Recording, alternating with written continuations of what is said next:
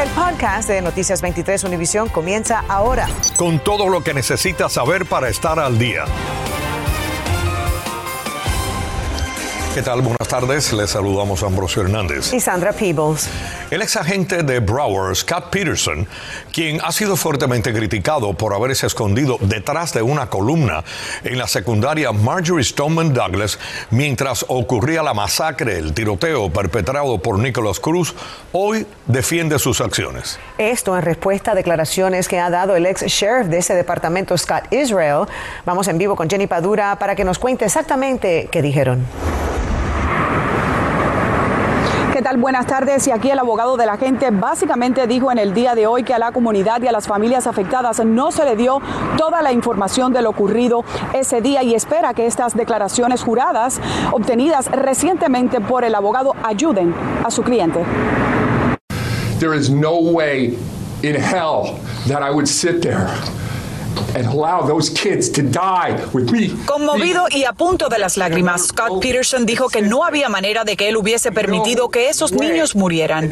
Junto a su abogado defendió sus acciones ese fatídico 14 de febrero de 2018, en el que murieron 17 personas y otras 17 resultaron heridas a manos de Nicholas Cruz, quien se declaró culpable de la masacre en la escuela Marjorie Stoneman Douglas. Yo nunca supe cuando estaba en el edificio 700 que había un tirador activo. Nunca recibí información por parte de BSO o de los policías de Coral Springs que llegaron a la escena y estaban parados al lado mío. También dijo que respondió ese día a una llamada por petardos. En camino escuchó varios disparos y pensó que provenían de afuera, contemplando inclusive la posibilidad de un francotirador. Si tú sabes dónde está el tirador, entonces lo confrontas. Dijo el abogado haciendo referencia a las transcripciones de las comunicaciones policiales que muestran que el agente informó que no tenía descripción del tirador ni sabía de dónde provenían los tiros. Este video de seguridad donde se ve a Peterson detrás de una columna provocó indignación y que fuese tildado de cobarde. En televisión nacional, el ex sheriff Scott Israel criticó fuertemente el hecho de que Peterson no entrara al edificio 1200 donde ocurría la masacre. Sin embargo, en una declaración recientemente admitió por primera vez que debido a fallas en las comunicaciones entre la policía de Coral Springs que recibió las llamadas de emergencia y BSO, Peterson no tenía la información en tiempo real para poder actuar. Eso fue una falla inmensa, inmensa. Bueno, Peterson enfrenta cargos por negligencia y perjurio. Si es hallado culpable, pudiera pasar el resto de su vida en una prisión. Su próxima audiencia está pautada para el 9 de diciembre. Por supuesto, aquí en Noticias 23 estaremos al tanto. En Fort Lauderdale, Jenny Padura, Noticias 23, Univisión. Gracias, Jenny. Está en la cárcel un hombre acusado de trata de personas y de operar una red de prostíbulos en dos casas del oeste de Hialeah. Agentes encubiertos arrestaron a Frank Arcia Padilla, quien enfrenta numerosos cargos que incluyen lavado de dinero y beneficio de prostitución. A Arcia Padilla se le impuso una fianza de 32 mil dólares. La madre de un joven hispano asesinado hace más de un año en el sur de la Florida eh, está suplicando a la comunidad que le ayude a dar con el responsable. Hoy se presentó junto a los detectives en el caso, tratando de obtener pistas que permitan encontrar al asesino. Olance Nogueras tiene más de la noticia. Una madre hispana y detectives de la policía de Miami-Dade pidieron este miércoles la colaboración de la comunidad para hallar al responsable del asesinato del adolescente Carlos Sánchez Alonso, de 16 años, a plena luz del día, el 9 de mayo del 2020, en la víspera del Día de las Madres. Lo más difícil es que me ha tocado sola. Me ha apoyado en Dios. Creo que, que me ha dado la fortaleza porque todo lo hago sola. Es difícil levantarse, es difícil comer, es difícil pensar. Los investigadores de la policía de Miami-Dade revelaron un video de vigilancia del sospechoso del crimen que alrededor de las 4 de la tarde ingresa armado a esta propiedad del área de la calle 179 del suroeste y la avenida 105. Alguien que haya visto algo, alguien que haya escuchado algo, por favor, Llámenos para poderle traerle justicia a esta familia y para asistir a los detectives a encontrar la pista clave para traer a las personas o las personas responsables por este, por este crimen tan macabro a la justicia.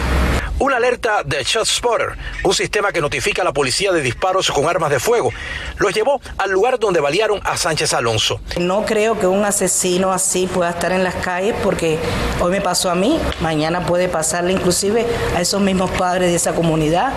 En una nutrida conferencia de prensa en la sede de la policía de Miami-Dade, su madre recordó que el menor de sus hijos era un joven amable y sin enemigos y que se preparaba para ingresar a una academia militar. El mami de él es ese, el más pequeño. Era, era como el que te queda por decir, voy a lograr algo con él, o estoy haciendo esfuerzo, estoy yendo eh, a todos los lugares correctos, eh, enseñándole, ¿no? Y ese, ese mami es el que, el que me falta y tengo que aprender a vivir con eso. Si usted tiene información sobre este caso, tiene pistas, se puede llamar de forma anónima a la línea de alto del crimen aquí de la Policía de Miami-Dade al 305-471-8477. Hola, Nogueras, en Noticias 23, Univision. Ahora tenemos una noticia en desarrollo. Un grupo de manifestantes marchó hoy al ayuntamiento de Miami Beach para entregarle una carta al alcalde y a los comisionados de esa ciudad. El grupo de trabajadores y empresarios de la industria de la hostelería le piden a los líderes que reconozcan su importancia y la importancia que tienen para la economía de la ciudad. Javier Díaz está en vivo desde Miami Beach para contarnos todo. Adelante. Gracias, saludos para ambos y buenas tardes. Esta es la segunda protesta que organizan trabajadores y dueños de negocios de restaurantes aquí en la playa. Lo hicieron al ritmo de música latina y de conga. Recorrieron, como van a ver, algunas de las calles principales de la ciudad de Miami Beach y alrededor de las 4 de la tarde se dieron cita a las afueras del ayuntamiento para entregarle esta carta al alcalde de la ciudad exigiéndole que por favor no reduzca el horario de bebidas y licores que actualmente está desde las 5 de la mañana y quieren hacerlo hasta las 2 de la madrugada. Los trabajadores principalmente están reclamando que esto sería un duro golpe para su bolsillo, incluso algunos tienen miedo de perder sus trabajos. Todos aquí somos trabajadores de Ocean Drive y de Miami Beach. Eh, eh, criamos a nuestras familias con, nuestro trabajo. De ahí es donde sale nuestro, nuestro sueldo. ¿Qué dinero aproximadamente estarías perdiendo? Uf, muchísimo, la más de la mitad de mi cheque. ¿Crees que tu negocio o el lugar donde trabajas tenga que cerrar debido a esta medida?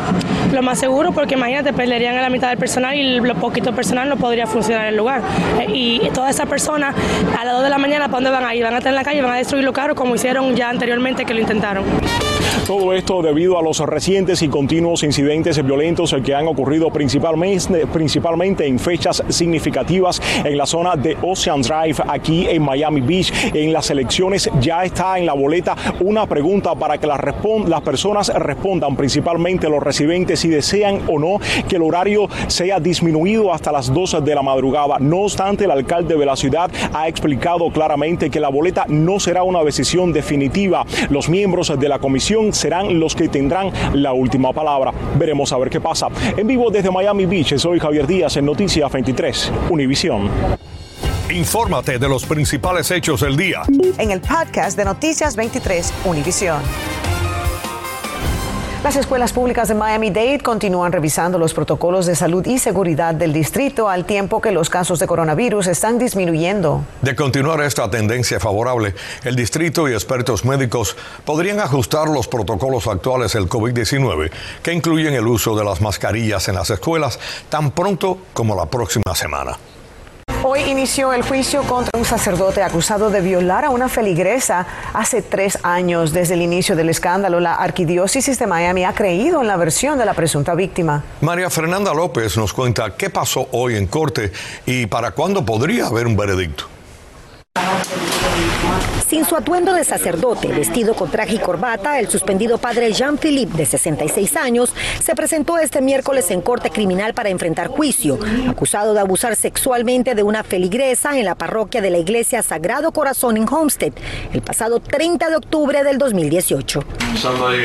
Este martes, la presunta víctima subió al estrado para dar su versión de los hechos. Dijo que ella fue a la parroquia a hablar con el acusado con quien tenía una amistad de años. Supuestamente él le dio un té y dos horas después despertó desubicada, desnuda en la cama de Philip, oliendo a fluidos corporales.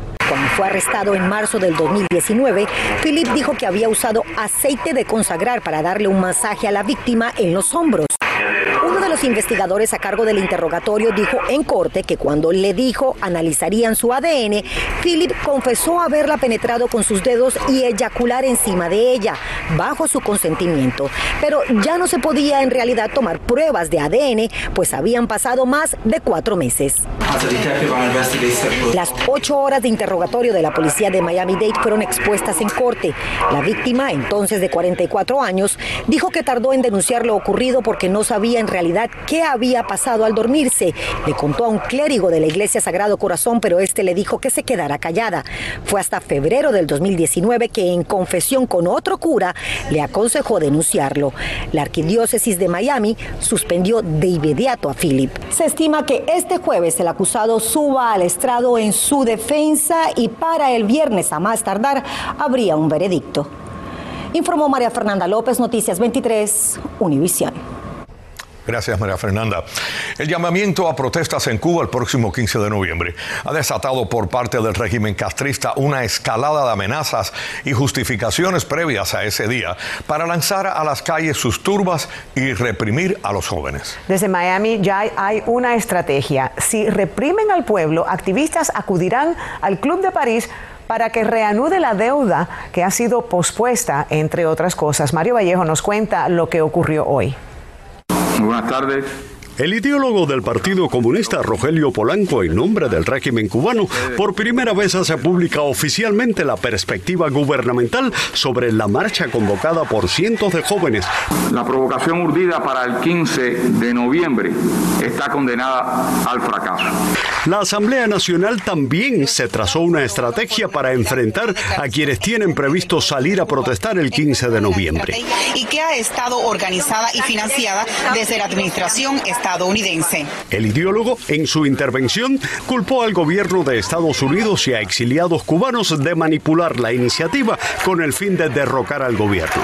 Orlando Gutiérrez Boronat, a la cual le han entregado la cifra de 617.500 dólares. Entonces está intentando, como siempre ha hecho el régimen, manipular la información para justificar una represión injustificable en contra de los ciudadanos cubanos que quieren el cambio. Polanco demostró que el Estado de Derecho no existe en Cuba al difundir grabaciones de llamadas telefónicas entre Junior García del movimiento Archipiélago con Ramón Saúl Sánchez y otros líderes exiliados. ¿Tú crees que es eh, fructífero o sería contraproducente si lográramos hacer, ir frente a las costas de Cuba con las luces de libertad ese día? Es complicado, yo creo que hay que pensárselo mejor. Yo sí creo en el apoyo que, que necesitamos de todo el exilio. Junior García insiste en que la marcha es una convocatoria ciudadana diseñada, difundida y promovida por los cubanos de la isla sin la injerencia de otros países.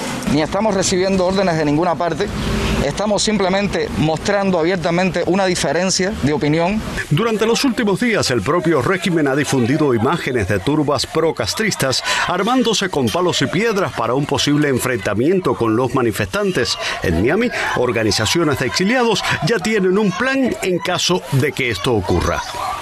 A pesar de las amenazas del régimen, según muchos, ya los cubanos perdieron el miedo y no hay forma de que puedan parar las protestas del próximo 15 de noviembre.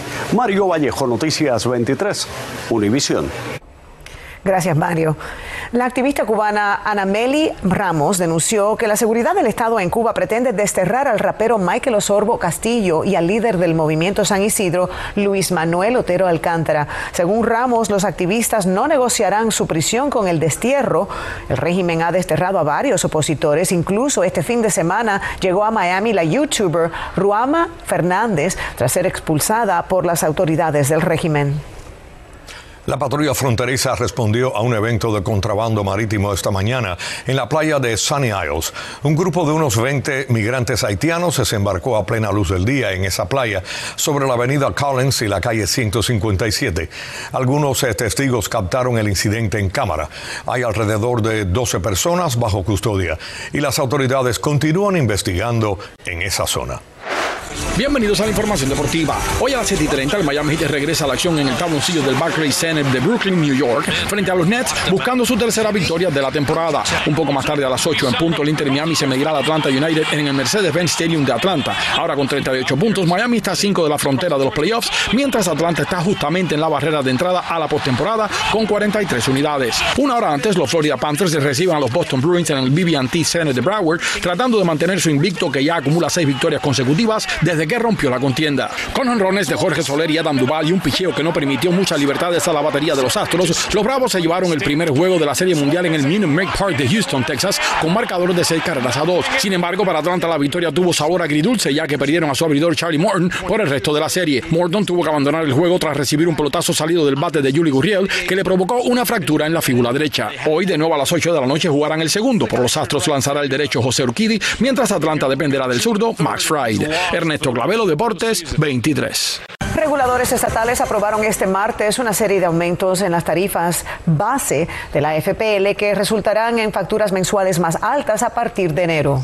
Para un cliente que utiliza mil kilovatios, el incremento sería de aproximadamente 8 dólares mensuales. Sin embargo, en 2023 y 2024 se espera un ajuste con un aumento menor comparado con el costo actual. Y bueno, después de cancelarse durante dos años consecutivos debido a la pandemia, vuelve a Miami el Festival de la Música Electrónica Ultra.